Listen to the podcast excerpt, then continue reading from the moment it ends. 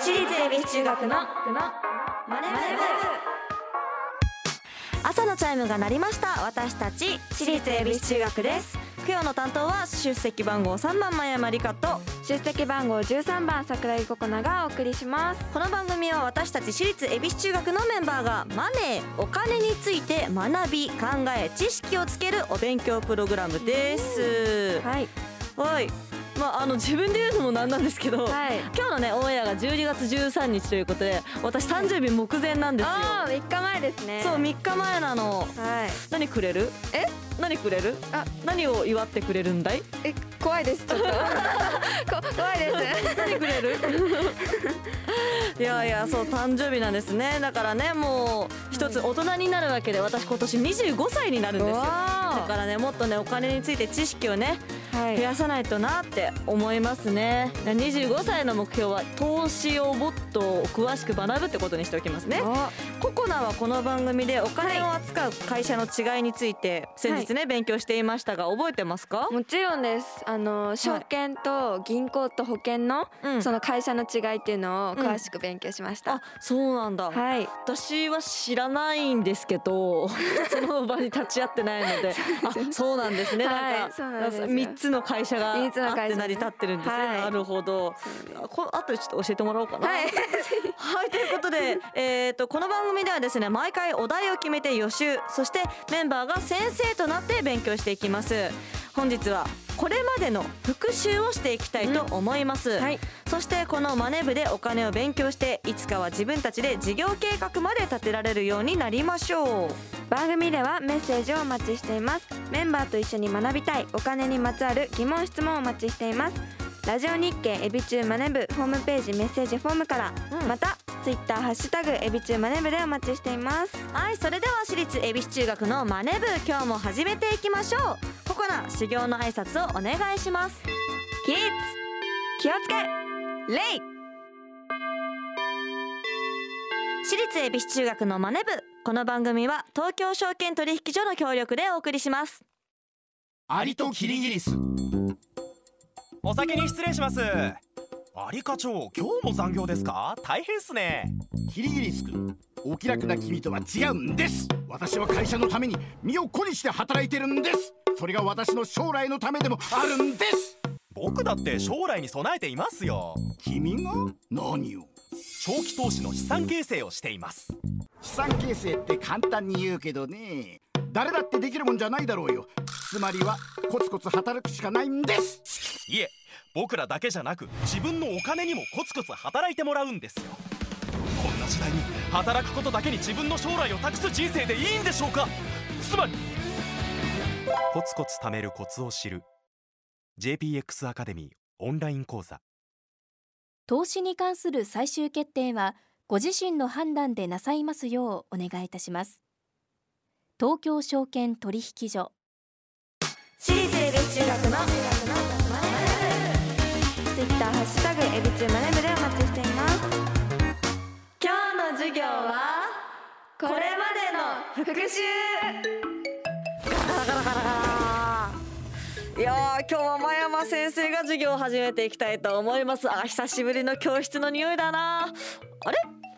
桜木がいないじゃないかあれ桜木どこだねれんねれんどこでもだお桜さ桜木なんか青い姿をしているぞ大丈夫かいでんや筆箱普通だな出てくるもんお筆箱の他に出てこないのかでれんお弁いやいやいや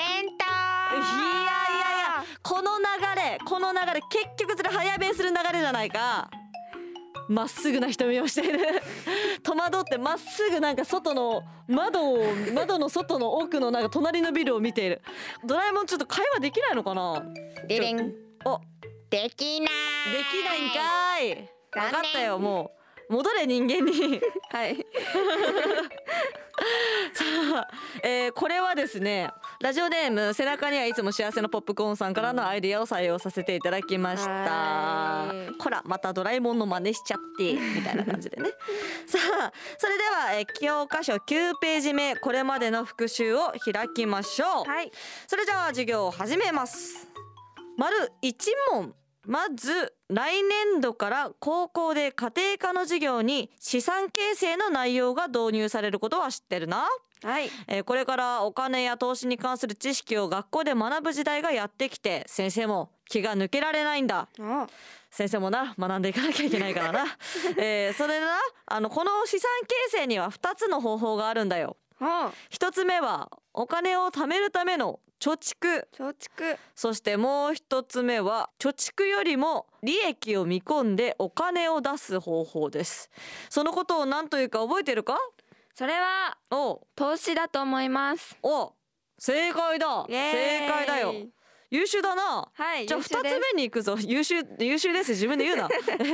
つ目えー投資にはいろいくつか方法があるかはい主には株式債券投資信託というものがある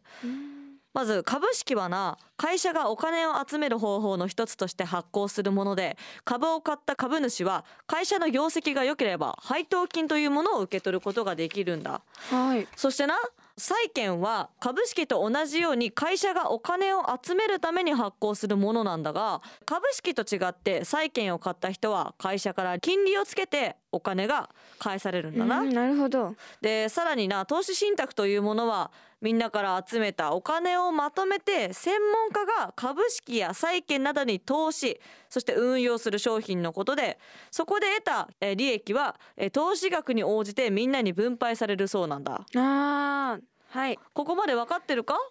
いあーなんなんととかはいとか言ってる が分かってるか？なくわかります分かるか？先生はわかりますかなんとなく先生はなあの文字を読んでるだけで全然分かってないぞ 理解し全然分かってないんだがまあそういうことだな。はいまああの投資の方法にはな一度にまとまった金額で購入する一括投資とうんうん定期的に一定金額で購入する方法があるがこの方法を何というえー、とそうえー、とどんどん積んでいくって意味で積み立て投資だと思いますあ積み立て投資正解だはーい少しはボケたりしないのか 少しはボケたりもしないのかそのまんまストレートで行くならさくらきは分かったはいぞ行き、あ3つ目、えーじゃあ金融業界には私たちがお金を預けたり借りたりすることができる銀行や生命保険や損害保険といった、えー保険商品を販売する保険会社などがあるんだな。おうえ他にも先ほど出てきた株式債券投資信託といった商品を販売している会社もあるわけだがこのような会社を何というかんこれはちょっと難しいかな投資信投資信託とは何ですか投資信託はい投資信託はな投資信託はなえっ、となえっとみんなから集めたお金をまとめて専門家が株式や債券などに投資運用する商品ののことでそれをで得た利益は投資額に応じてみんなに分配されるそうだあのなさるほどっきの台本そのまんま読んだ ぞお読みですね うーん分配会社分配会社違うんだな、え何ですか違うんだこれは後でな答え合わせしようと思うぞはいそしてなえ投資にはまあ少なからずなリスクが存在するんだはいでそこではな株価の値下がりや投資した会社がなくなるといったこともあるうんそこでなリスクを減らす方法がいくつかあるわけだが一つは定期的に金融商品を購入するえ積み立て投資うんうんえ二つ目はな資産の分散積み立て投資と同じように投資タイミングを分散させる分散投資そして三つ目は株などを長く保有し続ける投資方法があるがこれを何という長いってことだから、うん長期投資ですお多分正解だやじゃあやったこれまでのなことをな、はいあの話してきたけどもはいまあ桜木はだいぶ優秀だったな。 はい優秀 ですうん自分で言うな、はいえー先生がないろいろ話してきたけど今週もな答え合わせと復習の時間に行きたいと思いますはい復習の時間って言ってもそもそも今日復習の時間だから復習の復習ってことだ な復習復習えーまず1問目だな、えー資産形成には貯蓄そして投資という方法があるはいということだったが、えー貯蓄とはなお金を貯めることを重視した方法で投資はお金を増やすことを重視した方法だうんえー、と貯蓄はなコツコツと貯めていく安全で確実性の高い方法で投資はお金を大きく増やすこともできるが反対にな減ってしまうリスクもあるのであー無理な投資はせずじっくり行うのがいいそうだなるほどです銀行に預けるのが貯蓄っていうことだな、はいえーそして2問目定期的に一定金額で購入する方法は積立投資になるはいこれ合ってたな合ってましたな積立投資は1回あたりの投資額が少額で済んで価格変動による影響を小さくすることができるんだおー一括投資よりもローリスクでローリターンの投資方法と言えるでしょなうるほど一括投資がハイリスクハイリターンということですねそうだなそういうことだなつまりはそういうことだはいえそして3問目これ間違えてしまったがこれはな、えーうん株式債券投資信託といった商品を販売している会社は証券会社だああ証券聞いたことあるるかあります半沢直樹とかでな聞いたことあるよな、ありますそうで私たちがな株式を売ったり買ったりしたい時に窓口になる会社でうん仲介した時に受け取る手数料が会社の大きな収入源になるんだ、またな証券会社は自分たちのお金で株式を売ったり買ったりする仕事をしているそうだえー、そうなんですねそうみたいだなそして4問目え投資リスクを減らす方法の3つ目は長期投資だこれ待ってたなはいで安心して投資するための3つの方法は積み立て投資分散投資そして長期投資だうん長期的に見て価値が上がっているかを重視するためリスクも抑えることができるだけでなくえ株であれば長期に保有している間配当金や株主優待も受けれるそうだまたな福利効果として利息が利息を生んでいく効果も期待できるそうだおー福利効果例えばな100万円を年率10%で運用すると1年で何万円になると思うえー、110万円そうだ110万円になるがその次の1年では110万円にさらにこう10%の利息がつくことになるので121万円になるんだあーなるほどそういうことだなじゃあ今日も勉強になりましたねなりましたはい最後に今日のこれまでの復習を真山先生なりにまとめるとはい投資ってやった方がいいんじゃねっていうことだな、はい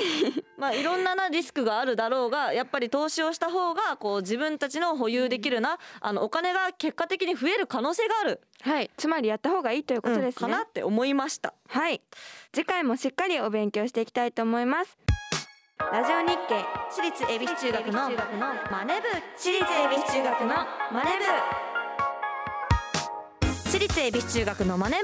部もうエンディングになりました、はい今日はねあのこれまでの復習をしていきましたが部はい株をこう買ってもし損をしてたとしてもその時期にね、はいでもなんか株主優待があるから結果ラッキーみたいな話をねさっきねそうですしてねたねしてましたねねやっぱなんか投資はやりたいですねね投資とかちょっと興味湧いてきたはいめっちゃ湧いてきましたいいねなんか若いうちから投資に興味がある、 はい素晴らしいと思いまありがとうすございますさあここでは私立恵比寿中学からのお知らせがございます、はいえっ、と私立恵比寿中学のライブアルバム「恵比中修正とオキラと音楽の輝き」題して中央2021が、えー、12月22日水曜日に発売になりますはい